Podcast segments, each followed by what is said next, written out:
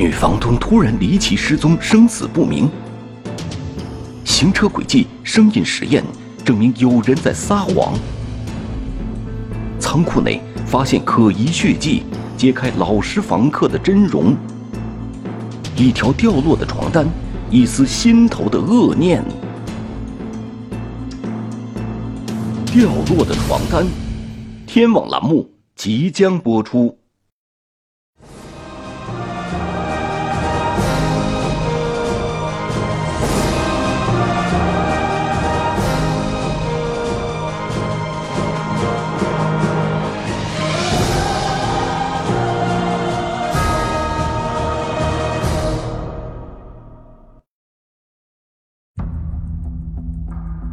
零一八年五月二十四日中午，张家口市公安局万泉分局的民警们押解一名犯罪嫌疑人走向万泉镇老城的西城墙。这里有一条通往古城墙修复工程的土路。根据嫌疑人的交代，他作案后将被害人的尸体埋在这附近。但由于案发后第二天万泉镇下过一场大雨，这不仅让野草生长得更加茂密。还使过往的施工车辆在这里留下许多深深的车辙印。地形的改变给现场指认增加了不少难度。不过，更让民警们感到棘手的是，之前已经承认犯罪事实的嫌疑人，此刻不是缄默不语，就是胡乱指认。他指认的地方，草长得挺高、挺茂盛，不像是说近期被翻动过的。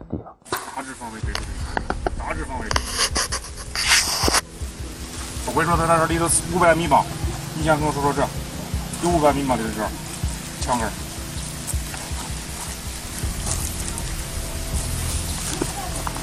你还说说的这个地方不对？嗯，你这样啊，这不用考虑的是啊，啊，这个没考虑的啊，真的假的了？你说的是？就在城墙根儿、西城墙根儿那头了，那边了。哦，多远了？你这个的？你指指，指指那个？大概有多远？啊？你指指。别。围观的群众太多，他应该是看见他父母也在那儿围观，哎，看见他父母在那儿哭，所以啊，他的情绪啊就出立马出现变化，就就给我们找一个不是的地方，啊，就开始后来拒绝指认。犯罪嫌疑人的异常表现让现场的指认工作陷入停顿，难道案件的侦破会再生变数吗？要不咱们先回，用吧？用了不？啊？回咋了？你再好好说说，现在用不用回？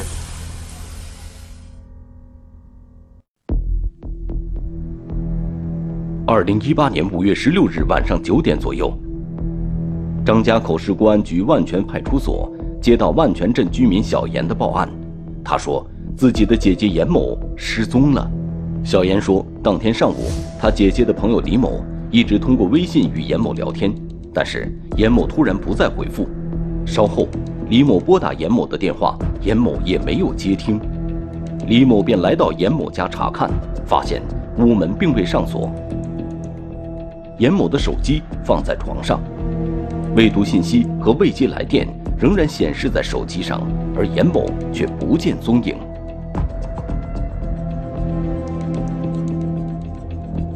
李某感觉不对劲儿，开始到附近寻找严某，但是从中午找到晚上，他也没有任何发现。无奈之下，李某联系了严某的弟弟小严，随后两人一起报案，寻求警方的帮助。接警后。民警首先了解了严某的个人情况。严某三十七岁，是一名普通的家庭主妇，丈夫长期在外地打工，她在家里照顾老人和四岁的孩子。严某的社会关系并不复杂，平时聊得来的朋友也不多。他要家里有什么事肯定会提前告知父母啦，告诉他兄弟啦。像这种什么也没说，就人不见了，手机在的情况是没有出现过的。严某的失踪确实蹊跷，但是仅凭报案人的描述，警方一时还不能确定案件的性质。于是，第二天一早，万全派出所的民警来到严某家，展开进一步的调查。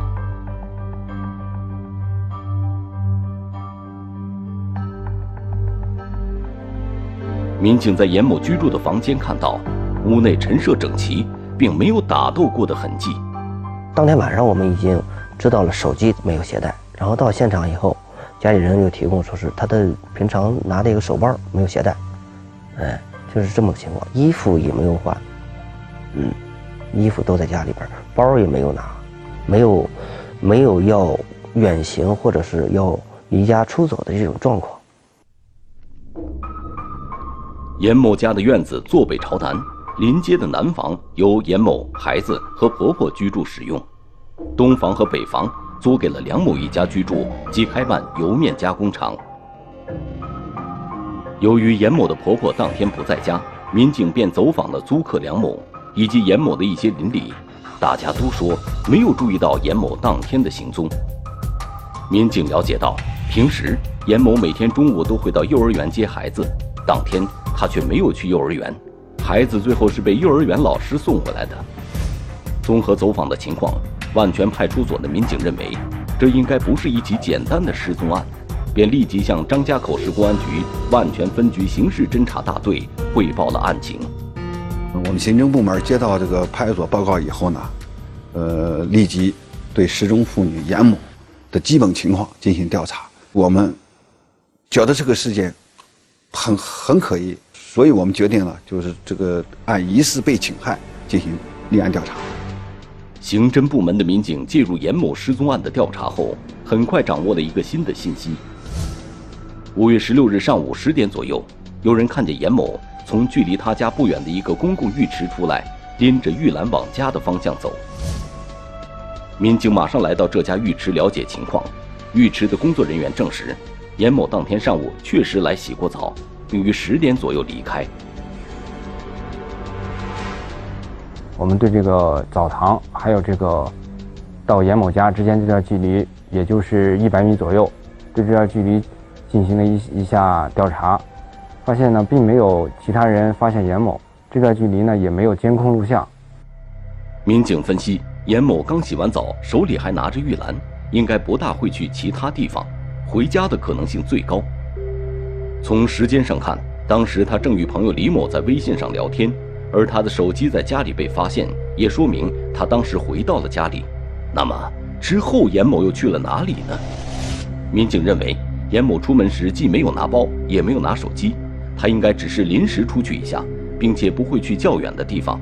但是，通过在严某家附近走访调查，民警没有发现任何新的线索。在这种情况下，警方决定扩大搜索的范围。我们当时，我怀疑这个严某是不是出城了，所以对这个出城、出城的这些地方的监控进行了一个调取。万泉镇是一个古镇，四面被古城墙包围，出城的路并不多。民警对五月十六日上午十点至中午时分各出城卡点的监控展开了全面的排查。我们调取监控，主要是看这个车上是不是坐着严某，主要是看他是不是有穿着类似严某衣服的人在车上坐着，嗯，离开了万全镇。同时，另一组民警来到万全老城的北门外走访调查，这里有长途汽车站，也是面的比较集中的地方。我们在这个面的的公共发车地点，也就是我们县城的汽车站附近，拿着严某的照片，让这些面的进行辨认，但是无一面的说在当天搭载过严某。通过对各出城卡口监控的排查，警方也没有发现严某的踪迹。严某究竟去了哪里？警方预感到。严某失踪的背后，很有可能是一起重大的刑事案件。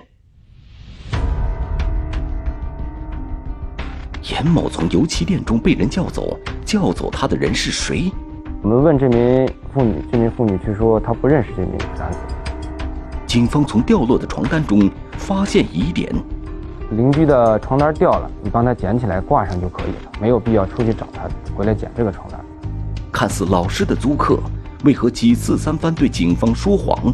他有撒谎的情节，他存在重大的作案嫌疑，至少和他有说不清楚的关系。掉落的床单，天网栏目正在播出。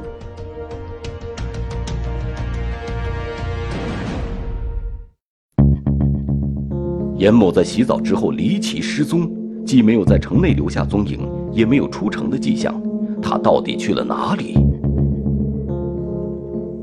通过进一步的走访调查，警方又得到了一条重要线索。有人反映，案发当天上午十点多钟，严某曾出现在他家旁边的一个油漆店中。我们立刻又去油漆店询问油漆店的老板，油漆店的老板说，当天上午确实。是有一一些邻居、一些村民在他的油漆店里聊天，但是他称他当时对严某是否在没有印象。民警随后又找到了提供线索的消息人，当面进行详细询问。消息人说，当时他和严某在这家油漆店内聊天，同时在场的还有其他的一些村民，但是。严某在这家油漆店和他们聊天，也就两三分钟的时间，就被一名男子叫走了。但是我们问这名妇女，这名妇女却说她不认识这名男子。从村民们的描述看，严某从浴池出来后就到了油漆店，随后又被人叫走。那么，叫走严某的这名男子是谁？他因何事叫走严某？而严某的失踪又是否与其有关呢？为了查明这个关键人物是谁，民警陆续找到当天在油漆店中见过严某的几位村民。通过对他们的询问，他们提供出这名男子就是租严某房子的租客梁某。这个结果让民警感到有些意外。在严某失踪的第二天，派出所民警就询问过梁某，他当时告诉民警，严某当天早上出门之后，他就没有再见过严某。并没有提到他到油漆店叫走严某的事情，是这几位村民记错人了，还是梁某有意向警方隐瞒了实情？民警马上再次找到梁某，向他核实情况。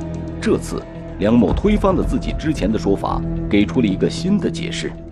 梁某解释说，他当时在院子里洗车，看到了严某晾在院子里晾衣绳上的床单掉在了地上，他呢又听到这个严某。在隔壁油漆店内与人聊天，他便去油漆店内喊严某回家捡床单，然后他就扭脸回家了。然后至于这个严某有没有回家，他不清楚。梁某解释说，当时他只是在油漆店门口叫了严某一声，之后也没再见过严某。他以为这个情节并不重要，所以在民警第一次找他了解情况时，就忘了告诉民警。虽然梁某解释的态度很诚恳，但是。民警认为这样的情节最为可疑。梁某，在我们对他的两次询问中，他的回答截然不同，他有撒谎的情节。所以，这个严某遇害，对于这个梁某来说，他存在重大的作案嫌疑，至少和他有说不清楚的关系。梁某四十岁，万泉镇梁庄村人。他之前在严某丈夫开办的油面加工厂里打工。两年前，严某的丈夫外出打工后，梁某。就把油面加工厂盘了下来，租用严某家的北房作为厂房和仓库，他和妻子孩子则租住在东房。平时这个人呢比较沉默寡言，话比较少，也比较老实，跟邻里的关系呢也都不错，一点前科劣迹也没有。要看那个人就是个受苦人。了解起来，梁某是一个本本分分的老实人，而且邻里反映，梁某与严某两家之间的关系也比较融洽。他们两家平时关系都处得非常好，因为孩子是一个班，嗯，平时接送啊都互相帮助，嗯，你帮我接一下，我帮你送一下的，哎，都是这样。虽然两家之间的关系和睦，但在梁某与严某个人之间，会不会有什么不为人知的过节或者隐情呢？我们调取了梁某和严某之间的。聊天记录和通话记录，呃，也很少有通话记录。严某和梁某两人之间是没有什么亲密的举动，没有人说是见到过他们俩之间有什么，也没有人听说过说是他们俩之间有什么情感上的事儿警方暗中调查了一圈，也没发现梁某身上有什么可疑之处或者作案动机。难道真的像梁某所说，他只是忘了告诉民警，他曾去油漆店叫过严某吗？在案情分析会上，办案民警们一时找不到突破点。梁某身上的疑点似乎不那么明显，但是为了叫严某回来捡床单，梁某单独跑了趟油漆店。对于这个细节，民警们找不到合理的解释。严某和梁某在一个院子里生活了将近两年。按照咱们生活常理来说，邻居的床单掉了，你帮他捡起来挂上就可以了，没有必要出去找他回来捡这个床单。对于捡床单这个问题，大家越分析越觉得梁某的说法站不住脚。那么，梁某到油漆店叫严某的真正目的是什么？把严某叫出来后，真的像他所说，他们各自回家之后再没见过吗？民警围绕梁某的证词继续挖掘其中的疑点。梁某曾说，他通知严某回家捡床单时，自己正在院子里洗车，这个情况又是否属实呢？民警决定查一下梁某名下车辆当天的行驶轨迹，加以验证。通过对梁某的车辆的轨迹进行调查，我们发现梁某的车辆当天上午是活动在张家口市市区的，而通过我们对这个当时的驾驶人的调查，发现当时的司机是梁某的小舅子，车上搭载的人是梁某的妻子和梁某的孩子。那么梁某洗车这个事儿，他再一次撒谎。调查进行到这里，这个老实人梁某表现的并不老实，他已经对警方撒了几次谎，严某的失踪一定与他脱不了干系。而此时，严某已经失踪了六天，警方判断严某很可能凶多吉少。有起点现场声音模拟实验证明，梁某又撒谎了。他内心肯定是思想在斗争的很激烈，他在极力掩饰着什么？仓库内发现大量血迹，这究竟是谁的血？呃，梁某说前天在杀兔子，嗯，留下的血迹与警犬嗅闻到的是人血，这这种情况是不一致的。梁某深夜行为异常，其中暗藏着什么秘密？我们猜测，严某的尸体很有可能就是在。这一天的夜里被掩埋了。掉落的床单，天网栏目正在播出。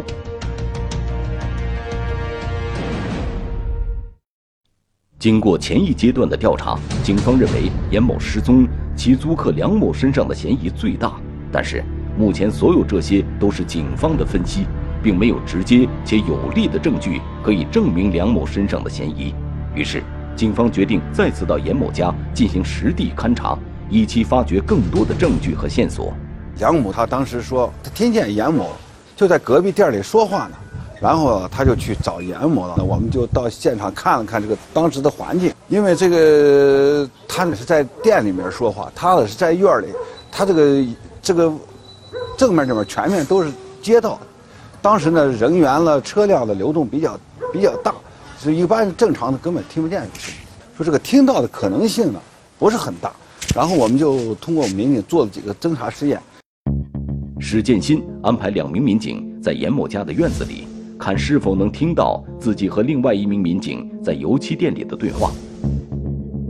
实验证明，史建新与同事无论是以平常的音调说话，还是把说话的声音提高几倍，院子里的民警都无法听到他们在油漆店里的对话。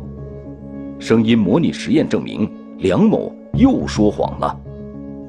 你正常人，这个东西有好多东西你不应该说撒撒谎。他内心肯定是思想在斗争的很激烈，他在极力掩饰着什么？我们觉得他是在极力掩饰着什么？虽然严某家的院子与邻居家只有一墙之隔，但是院子的大门都临着大街，人员车辆往来频繁，声音嘈杂。民警分析，即使在严某家里发生争执或者打斗，也并不容易被周边的人听到。如果严某已经遇害，那么严某家很可能是第一现场。于是，技术民警和警犬大队的民警在严某家院内展开了全面细致的搜索。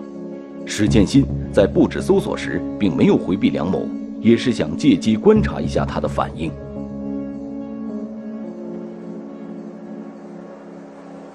在那个他们院里，搜寻的是警犬进去找去，他仍然很平静，就就在房里待着看，哎，也不出来，也不问一句，也不说 说一声，他表现出来的很冷静，让您一点儿看不出，实际他内心他已经就很很很恐惧了，哎，他必定是个咱们说没有前科劣迹这这种人，他没经见过这些。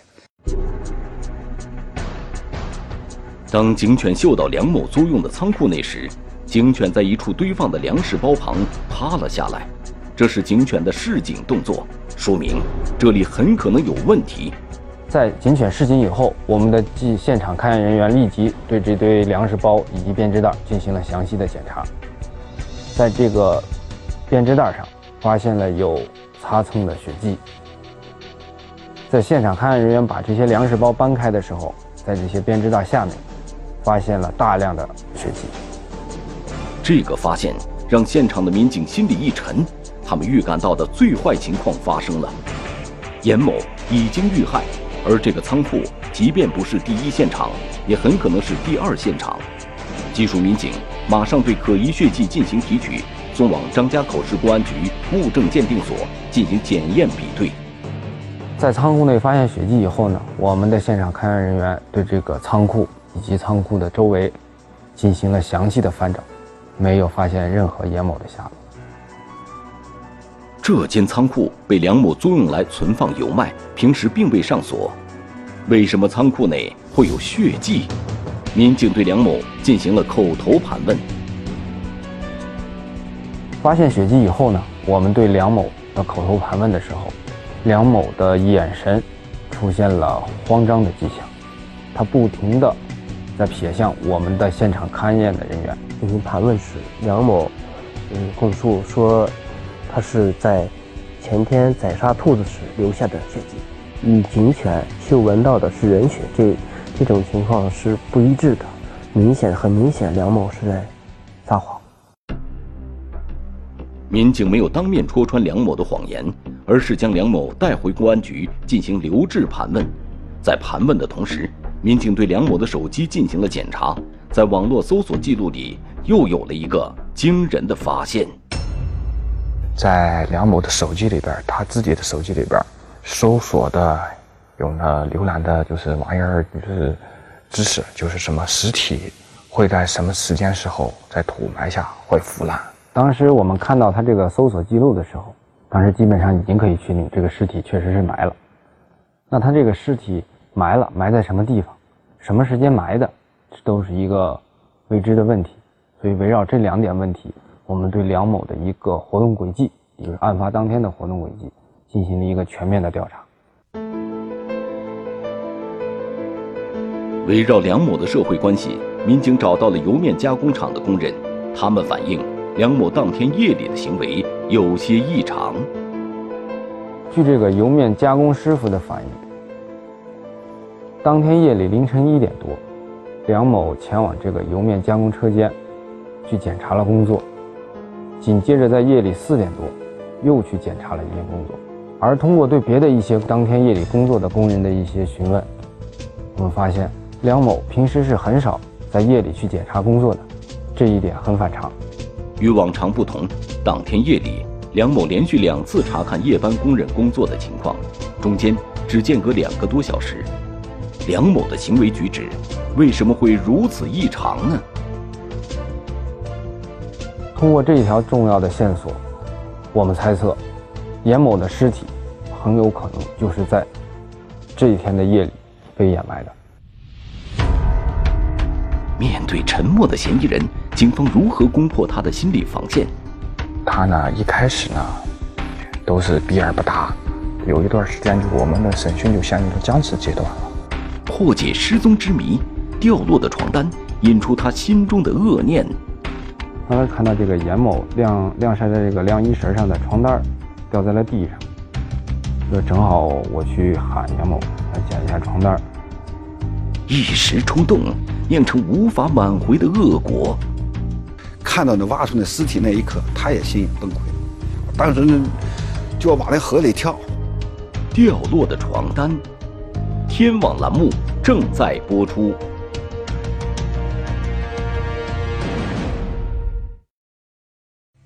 通过前期的现场勘验和走访调查，警方认为失踪的严某已经遇害，而严某家的租客梁某很可能就是犯罪嫌疑人。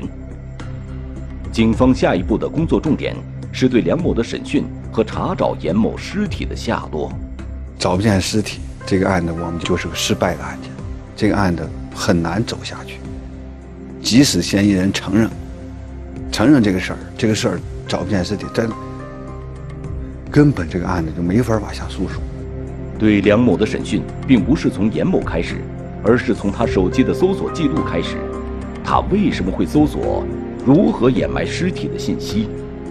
在我们把他这个手机内找到的这个关于尸体埋于地下多久会腐烂的这个搜索记录摆到他面前的时候，他一开始说他是搜着玩儿。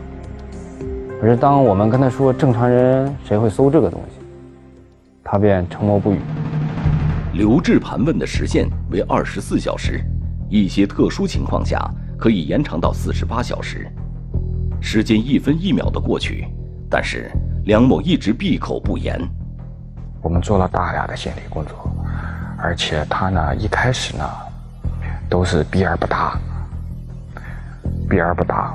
后来时候有有一段时间，就我们的审讯就陷入了僵持阶段了。问什么问题不和我们说？不和我们谈。在对梁某留置盘问接近十二个小时的时候，从张家口市公安局物证鉴定所传来消息，通过脱氧核糖核酸比对确认，在仓库内提取到的血迹正是失踪者严某的。面对这个无法辩驳的证据，梁某内心的防线开始崩塌了。当我们把这一条重要的证据呈现在梁某面前的时候，梁某当时的态度。发生了转变，他对我们说：“事情已经这么着了，该怎么判就怎么判吧。”他对我们提出了个要求：“哎，我想见见我的妻子和两个孩子。”但是警方并没有马上满足梁某的要求，双方的心理战到了关键的时候，经验丰富的审讯民警耐心地把控着彻底攻破梁某心理防线的最佳时机。你当时要叫他见了，确实他心里要要反复这个事哎，也许家属一个眼神一个哭啼，也许就改变他，就会疼的也不说了。就所以说，我们你说完以后，我们把这个事儿办完以后，我们可以让你见。在刘志盘问将满二十四个小时的时候，在证据面前和巨大的心理压力之下，梁某终于交代了自己杀害严某并掩埋尸体的犯罪事实。二零一八年五月十六日上午，梁某的妻子和孩子外出，严某的婆婆也不在家。严某洗完澡回家以后，把东西放下，就去了油漆店聊天。这时，梁某萌生了把严某叫回来图谋不轨的想法，而掉在地上的床单更是触发了他实施不轨的动机。当他出了屋以后呢，看到这个严某晾晾晒在这个晾衣绳上的床单掉在了地上。说正好我去喊严某来捡一下床单。梁某发现严某在旁边的油漆店里与邻居说话，梁某便在门口叫严某回来捡床单。严某回到院子里捡起床单，把床单和手机一并放回屋里，然后又折返到院子门口。梁某觉得时机到了，他把严某喊到院内的仓库门口，并进一步想把严某拉到仓库里对其实施不轨。但遭到了严某的剧烈反抗。严某边呼喊边这个推他，推开梁某以后呢，这个严某就对这个梁某说：“我要告诉你的妻子。”而梁某跟这个严某说：“你绝对不能告告诉我的妻子。”可是这个严某多次强调，说了很多遍：“我要告诉你的妻子。”梁某供述。仓库门口停着一台农用三轮车，为了威吓严某，梁某随手拿起车上的一块铁片向严某挥舞。争执中，锋利的铁片划到了严某的颈部，严某随即倒在了地上，鲜血从伤口喷溅而出。梁某被眼前的情形吓坏了，瘫坐在了地上，不知如何是好。不知过了多久，倒在地上的严某渐渐没了声息。因为当时这个案发的时间呢，临近这个油面加工厂的一些工人上班的时间，他怕这个事情败露，于是呢，他就抱起了这个严某的尸体，将严某的尸体抱进了这个仓库里间儿这个两个粮食堆的一个拐角处，将这个严某的尸体放在了地上，同时呢，用这个装油麦的编织袋将这个严某的尸体掩盖。然后呢，他再次出到院内，用这个水龙头将院子里的血迹冲洗干净。梁某知道严某的尸体藏在仓库里不是个办法，他准备等天黑之后再把尸体运出去掩埋。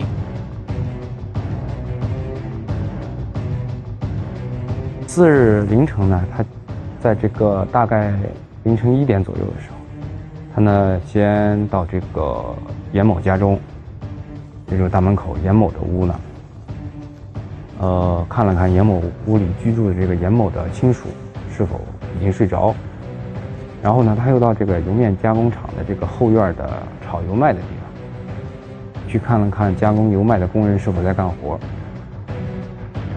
一番查看后，梁某来到仓库，将严某的尸体翻出，背到了老城西城墙下一条土路边。他知道这里平时很少有人往来，然后他折返回院内，取来一把尖头铁锹，就地把严某的尸体掩埋了。埋完尸体回来，梁某内心难安，睡不着觉，便又到厂房里查看了工人工作的情况。二零一八年五月二十四日中午，在严某失踪八天之后，警方押解梁某来到西城墙附近的土路边进行指认。就在这儿了。带到现场以后，梁某对这个掩埋严某的尸体的现场进行了一下指认。但是严某指认了，一会儿指认这边，一会儿指认那边。但是据我们观察，他指认的地方，草长得挺高，都挺茂盛，不像是近期被翻动过的地方。所以我们问他，让他确认到底是不是这里，他却又沉默不语了。围观的群众太多了，他一下那个心里啊，他又反复。在这种情况下。民警把梁某重新带上警车，组织人员对梁某进行心理疏导。然后还是跟他说：“你说，明天你说你不说这个事儿，现在也是也是实际上就是证据就在那儿。你说与不说，这个事儿已经就就说是可以足够证明是你干的。然后现在就是需要，既然事儿已经到这个地步了。”就需要对这个给家属，给他自己的家属，包括他自己、他媳妇儿，给死者一个交代。呃，梁某在这个沉默了有大概二三十秒以后，梁某说：“就在前面。”我说：“走，咱们去去指。”然后梁某就下车跟着我去指认这个现场。当时就在护城河的东岸，嗯，护城河东岸土质比较松软，嗯，当时护城河正在修缮施工，附近车来车往，哎，我们挖掘以后发现这个，嗯，草皮有下翻的情况。通过逐渐的挖掘，我们初步判断，这就是梁某的埋尸地点。二零一八年五月二十四日中午，严某的尸体被一点点从泥土中清理出来。这时，梁某终于控制不住自己压抑许久的情绪，在现场失声痛哭，甚至有轻生的行为出现。看到那挖出那尸体那一刻，他也心崩溃。哎，确实肯定他是崩溃了。当时呢，就要往那河里跳。最后我们我们赶快把他控制起来，带到车上。来来来来，来来来，别动，别，别动！按照梁某的说法，他心中的恶念是因为那条掉落的床单。但无论如何，恶果已经酿成，生命无法挽回。看似偶然滋生的罪恶，也必然受到法律的制裁。